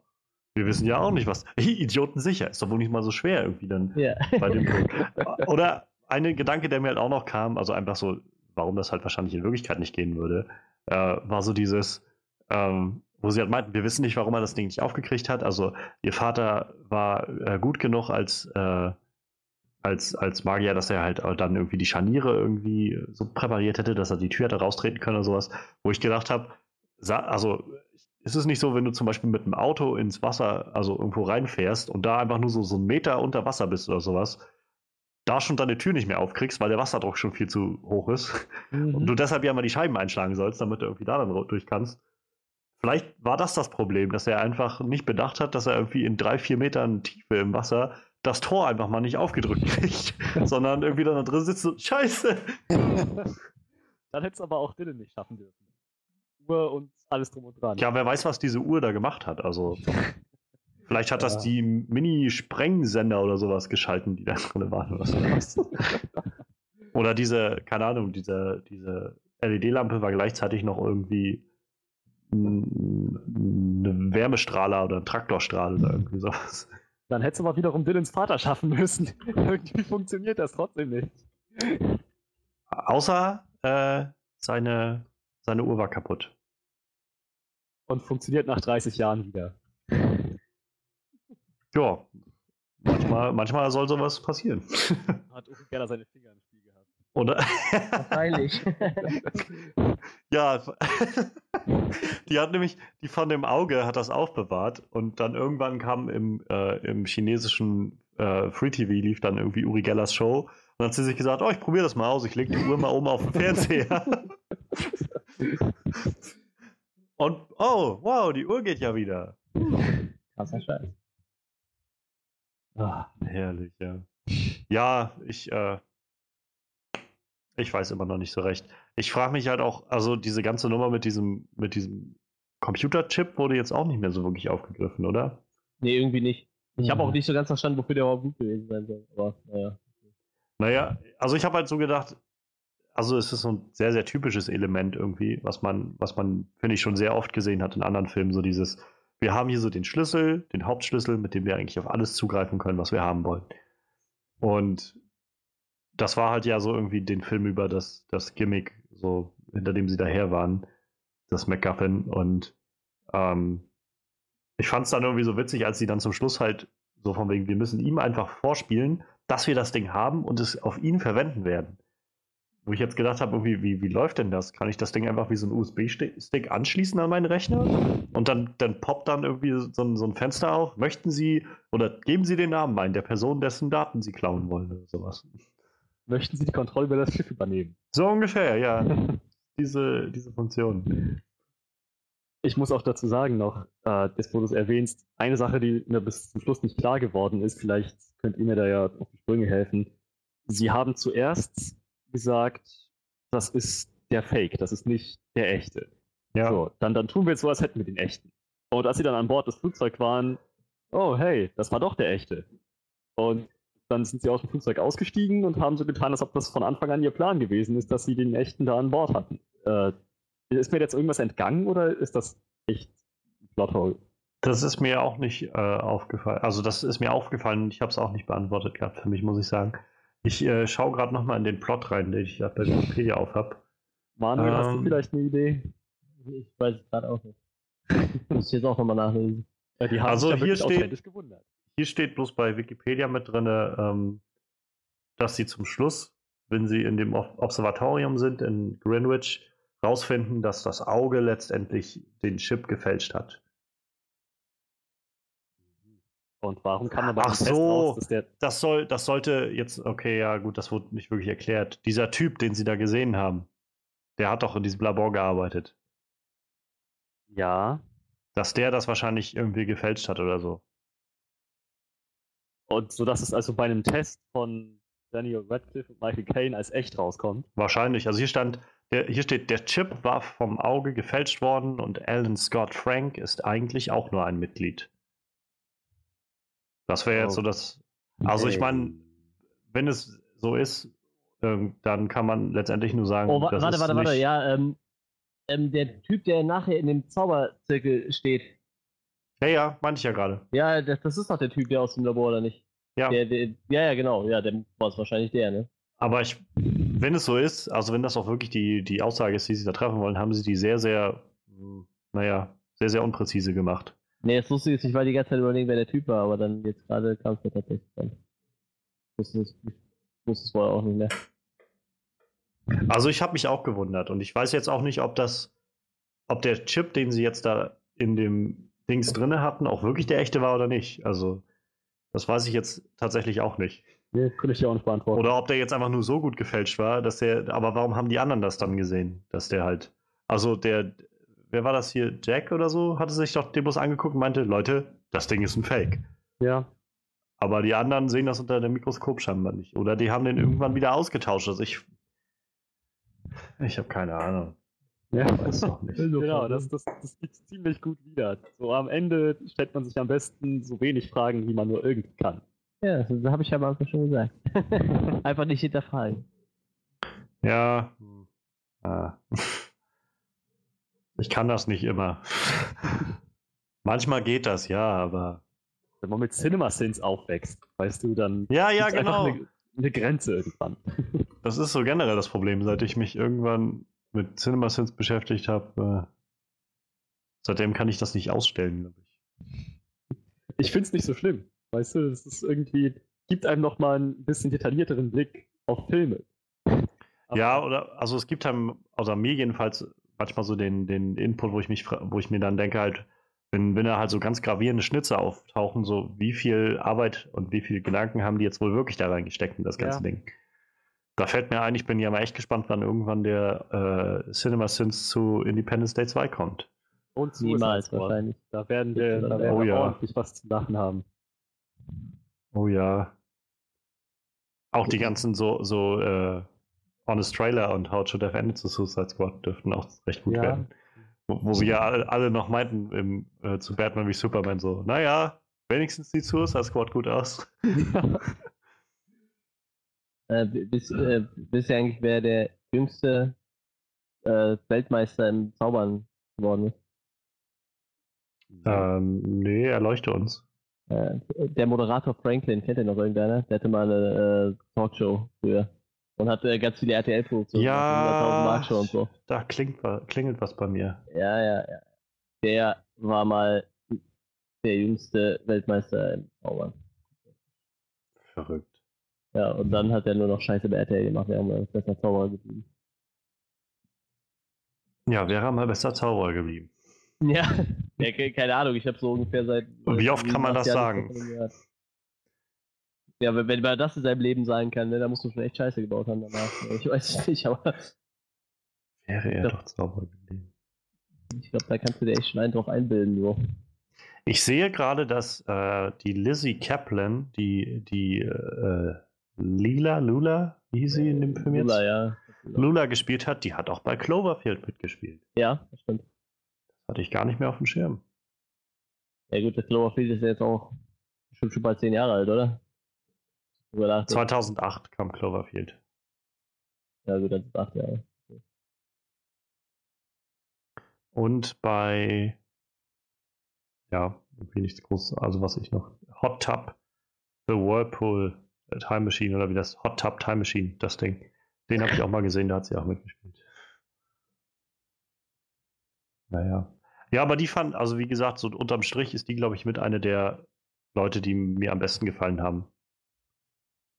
In dem ganzen Film. Also so eine der Elemente auch, die mir am besten gefallen haben, die mich auch immer so durch den Film mitgetragen haben. Dieser Charakter von Lula, ähm, so die Art und Weise, wie sie da rangegangen ist und manchmal auch so diese, naja, ganz offis- offensichtlichen Sachen so auf den Tisch geworfen hat oder so. Und das fand ich irgendwie sehr angenehm. Das hat mich dann, glaube ich, so ein bisschen über diese ganzen Unebenheiten und, und schlechten Twists und so dann irgendwie hinweg äh, gebracht.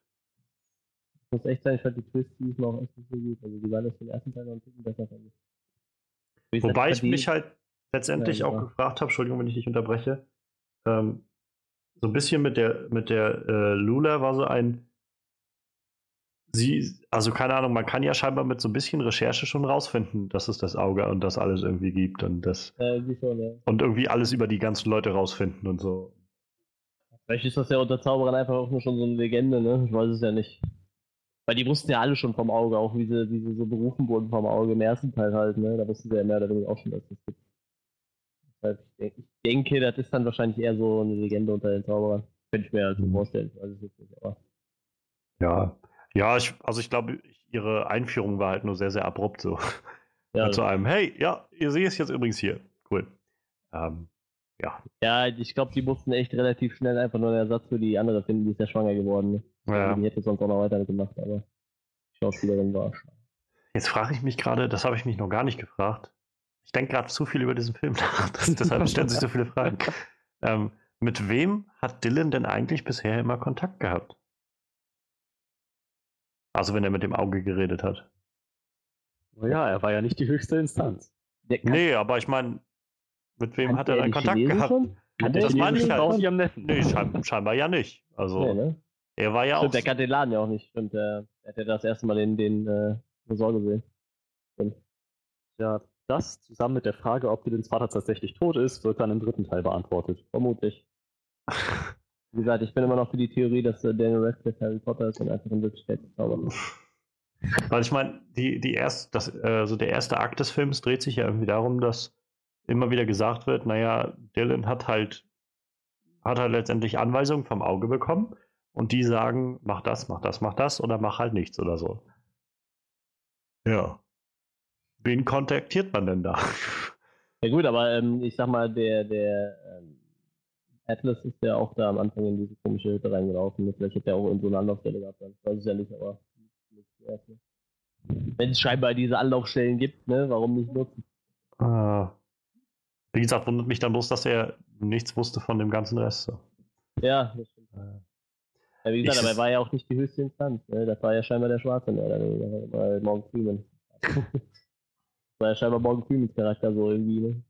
Aber das ist doch halt genau so was, wo ich mir denke, also bei, beim besten Willen, das sind doch solche, solche Positionen, klar macht das irgendwie einen gewissen dramatischen Reiz aus, wenn man sagt, dieser Typ, der eigentlich so der, der Kritiker und so war, war eigentlich die ganze Zeit dahinter, aber warum, also warum be begebe ich mich dann in so, ein, so eine Position, dass ich halt so einen Job habe, der mit dem komplett konträr steht? Also ich meine, das ist ja dasselbe wie mit Dylan und dem FBI.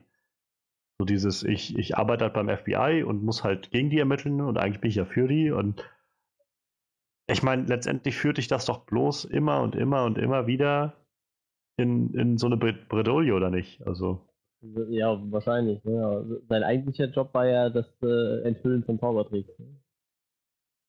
Also von, von Morgan Freemans Charakter. ja, Also im ersten Teil war es mal sein Job. ja, Also ich, ich weiß, dass der, also das gab es ja wirklich, ne? Es gab ja diese Sendung mit dem maskierten Magier. naja, Und ja. der hat halt gesagt, seine Ambition dahinter war halt, er war halt gelangweilt.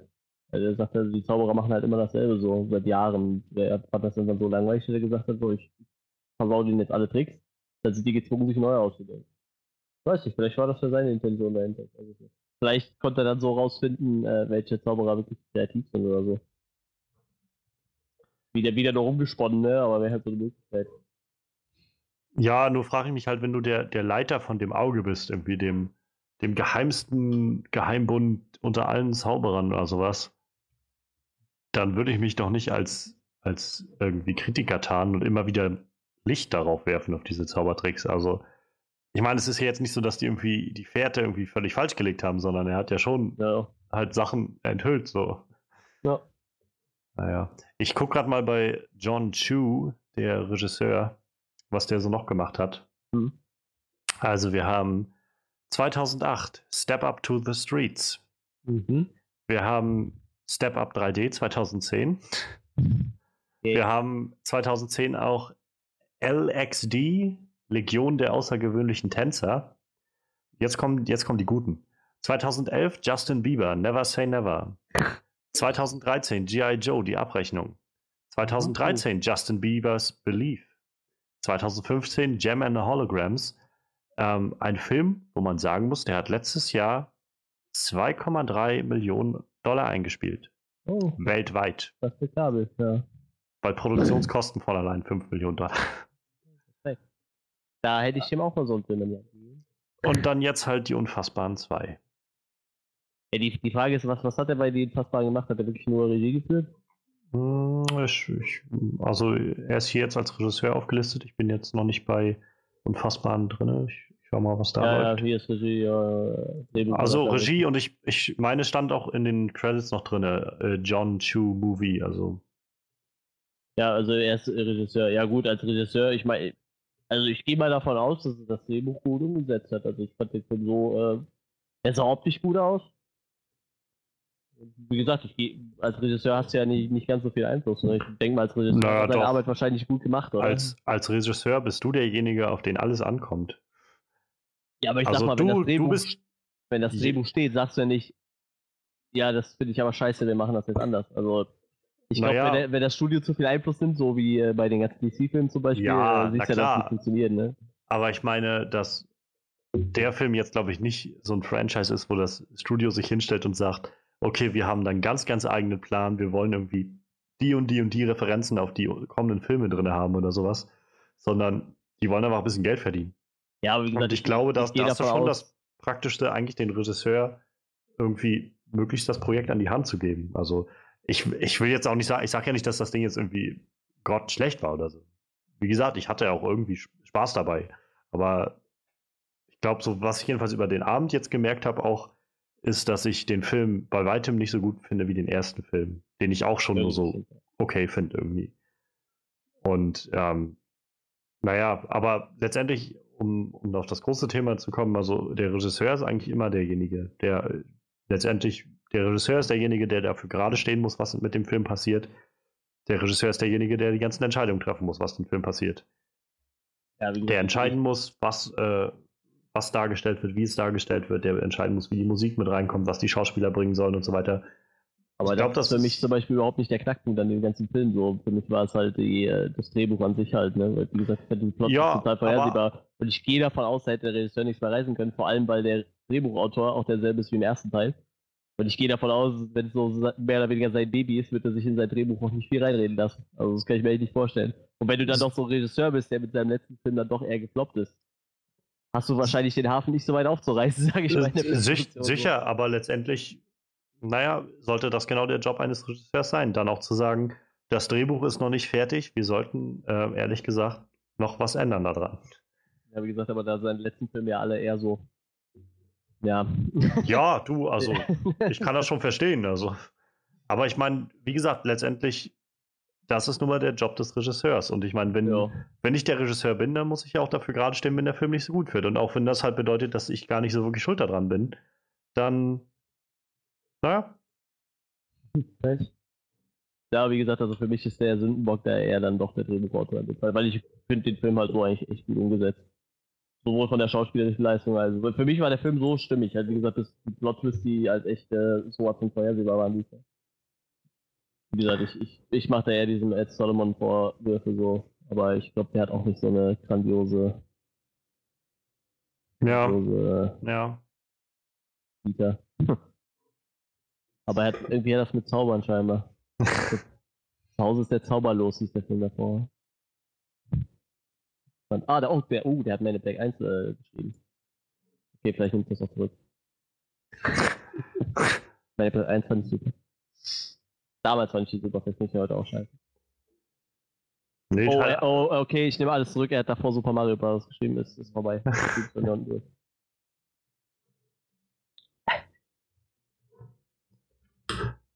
Der hat aber Ja. echt mal, der hat echt eine sehr interessante Vita, der Typ. Also der Ed Solomon, der Drehbuchautor. Der hat die Bill und Ted Teile geschrieben. Dann hat er Super Mario Mhm. Bros. gemacht.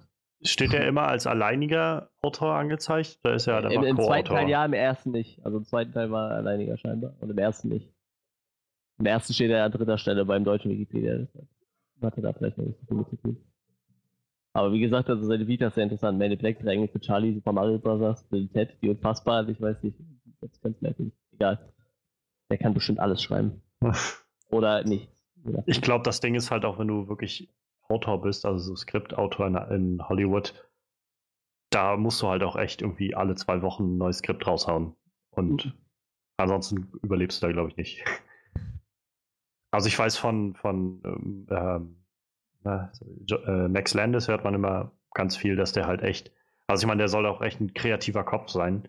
Ähm, der haut halt immer, der hat Ideen über Ideen über Ideen, das ist echt, also echt Hammer, was der so, so immer mal raushaut.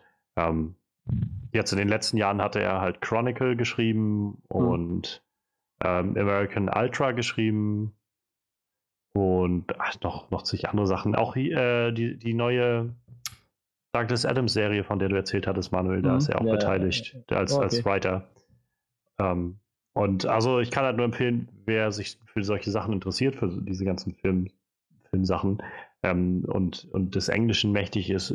Bei YouTube findet man halt bei Screen Junkies, bei dessen, deren Kanal, ähm, die Movie Fights, die immer samstags stattfinden, wo sie dann drei Mann und ein, eine, aus, ein Juror quasi dann diskutieren, so Fragen zu Filmen. Und wenn Max Landis da ist, haben sie wenigstens eine Frage, die so ist: äh, Pitch us the next Jurassic World Movie, war, glaube ich, der, die Frage im letzten Mal. Und dann sitzt er da und sagt: Gib mir irgendwie fünf Sekunden und dann kommt er halt mit so einem groben Plan für einen Film und du denkst so, Alter, das klang gerade richtig geil. Einfach weil, naja, wenn man irgendwie kreative Ideen hat für sowas und auch weiß, wie man irgendwie den Fokus dann vielleicht auf Charaktere lenkt und nicht auf Action oder sowas, dann kann man da echt schöne Sachen draus machen. Mich würde auch echt mal interessieren, was so ein, ich sag mal, ein durchschnittlicher Regisseur, jetzt vielleicht nicht so ein Christopher Nolan oder so, wenn wir dann auch nochmal in den Raum geschmissen haben, äh, wie viel Skripte der wirklich schreiben muss, bis so ein Studio sagt, okay, den Film nehmen wir so.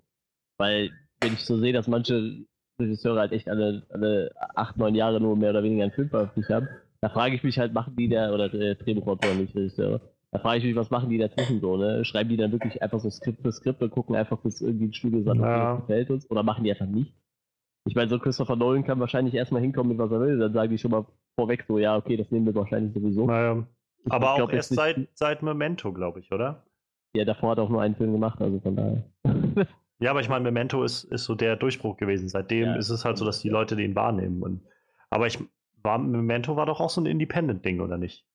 Also, das war doch kein großes ja, Studio, genau, was dahinter stand. Er hat davor ich. halt auch schon mal einen Low-Budget-Film gemacht und Memento war halt auch äh, relativ klein auf jeden Fall. Und ja. ich meine, das ist ja, glaube ich, der, der Punkt, wenn du halt dann meinst, dass du wirklich gute Arbeit machst, dann solltest du, also ich denke, dass einfach viele von diesen ganzen Drehbüchern und Skripten und so weiter, die dann, wenn die überhaupt gekauft werden und genommen werden, einfach in dieser Independent-Szene landen.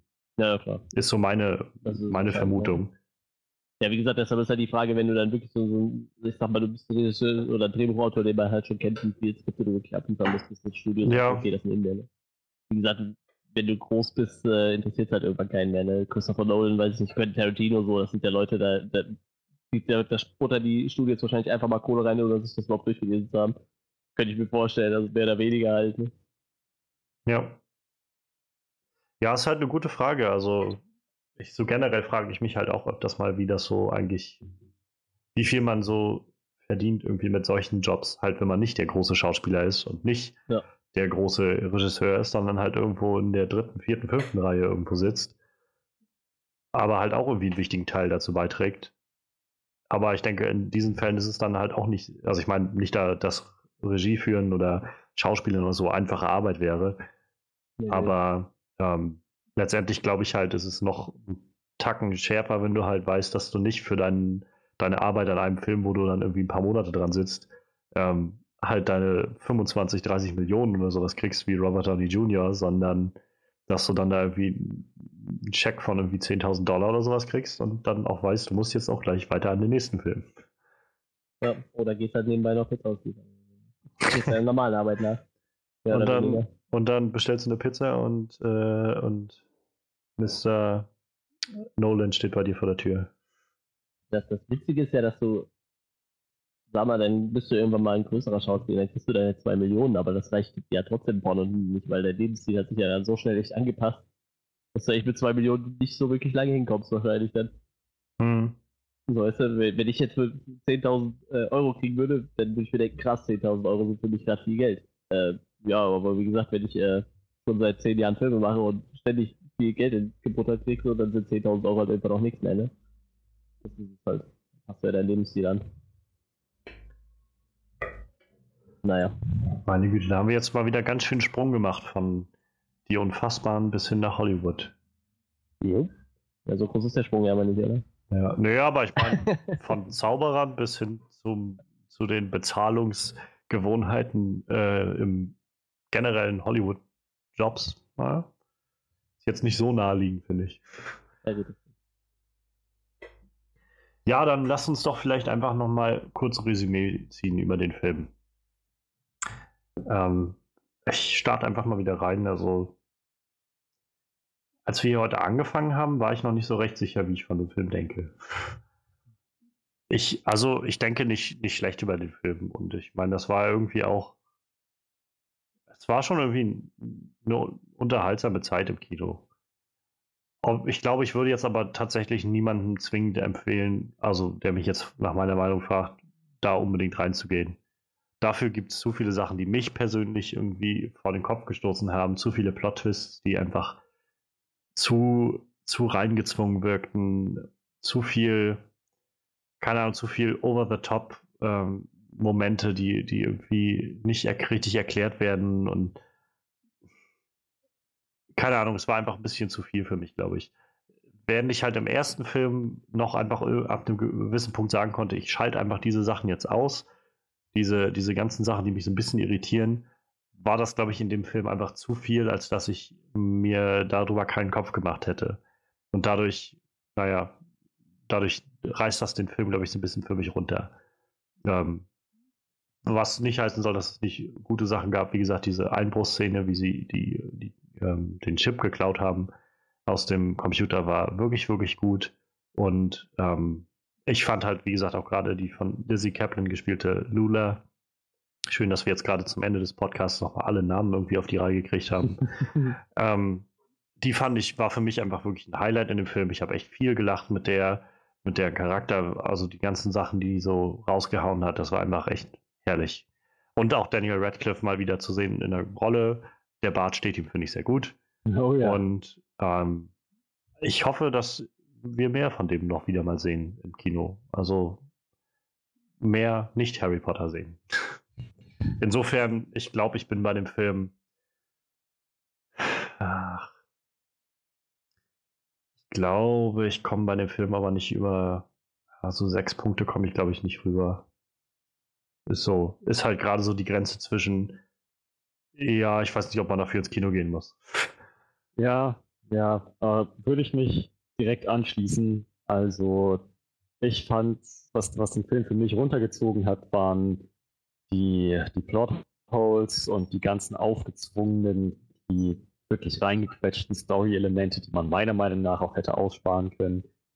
Uh, vor allem was so viele Twists angeht und, und doppelte Böden bei Charakteren.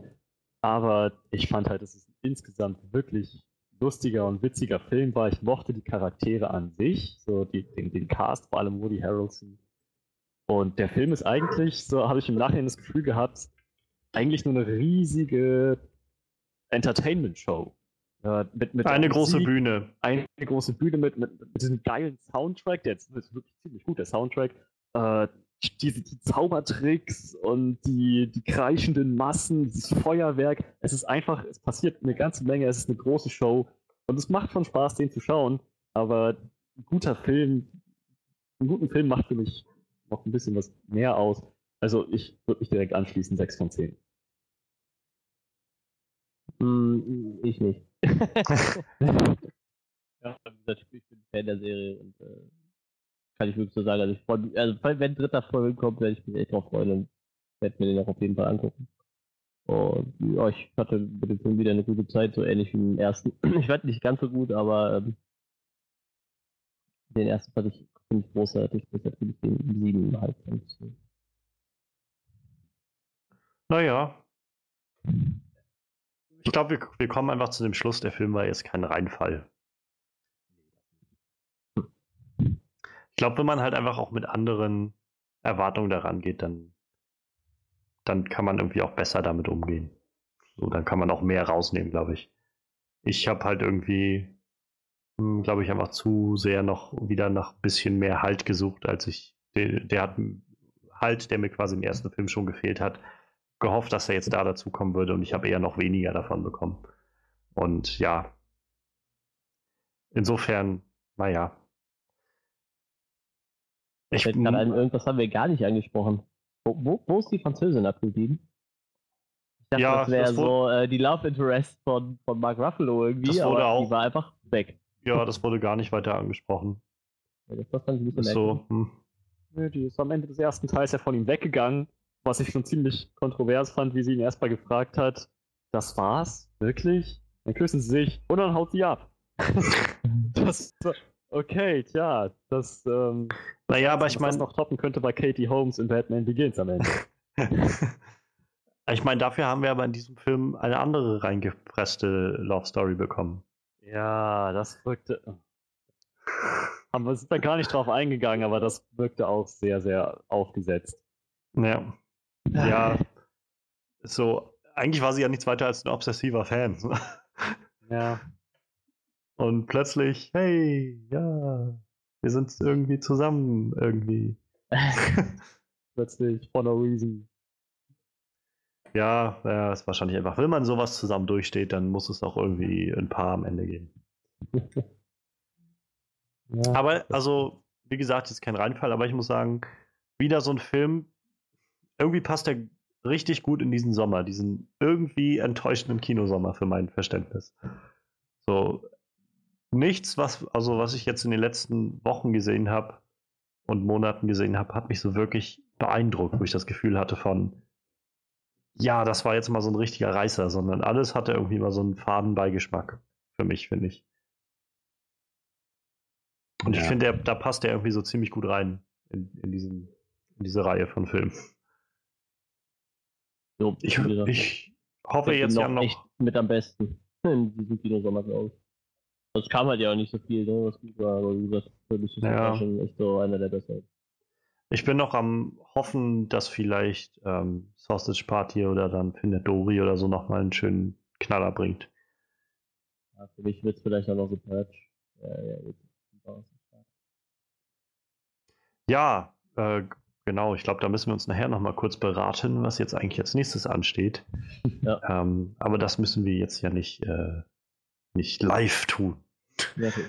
Live in dieser Aufnahme, die nachher irgendwann hochgeladen wird. ähm, ja, ähm, ich glaube, wir haben mal einfach mal alles so zusammengefasst, was wir zu dem Film zu sagen haben. Und wenn nicht, dann tut es mir leid, ist es jetzt zu spät. ähm, ja, Dankeschön an Manuel, unseren Zauberer, Zaubertrickster oder so. Zauberkünstler. Nee, nee. Das, dafür kann ich nicht so reden. Aber du kennst dich damit besser aus als wir. Ja, Ähm. Danke an äh, Frederik, der in Portsmouth ist und bei dem es erst um neun ist und nicht um zehn. Ja, hat. Spaß gemacht. Und ja, ich bin Johannes Klahn und wir werden nächste Woche auch wieder da sein, denke ich mal. Und mal schauen, über was wir dann reden. Ich habe so die leise Vorahnung, dass es horrormäßig werden könnte. Mal schauen. Insofern, ähm, wir freuen uns, wenn noch jemand zuhört. Ähm, ihr könnt den, dem Podcast auf der Soundcloud-Seite folgen. Ihr könnt den Podcast bei iTunes finden als On-Screen Podcast oder einfach On-Screen Review auf Facebook suchen. Und ja, bis dahin. Auf Wiedersehen. Auf Wiederhören. Ciao, ciao.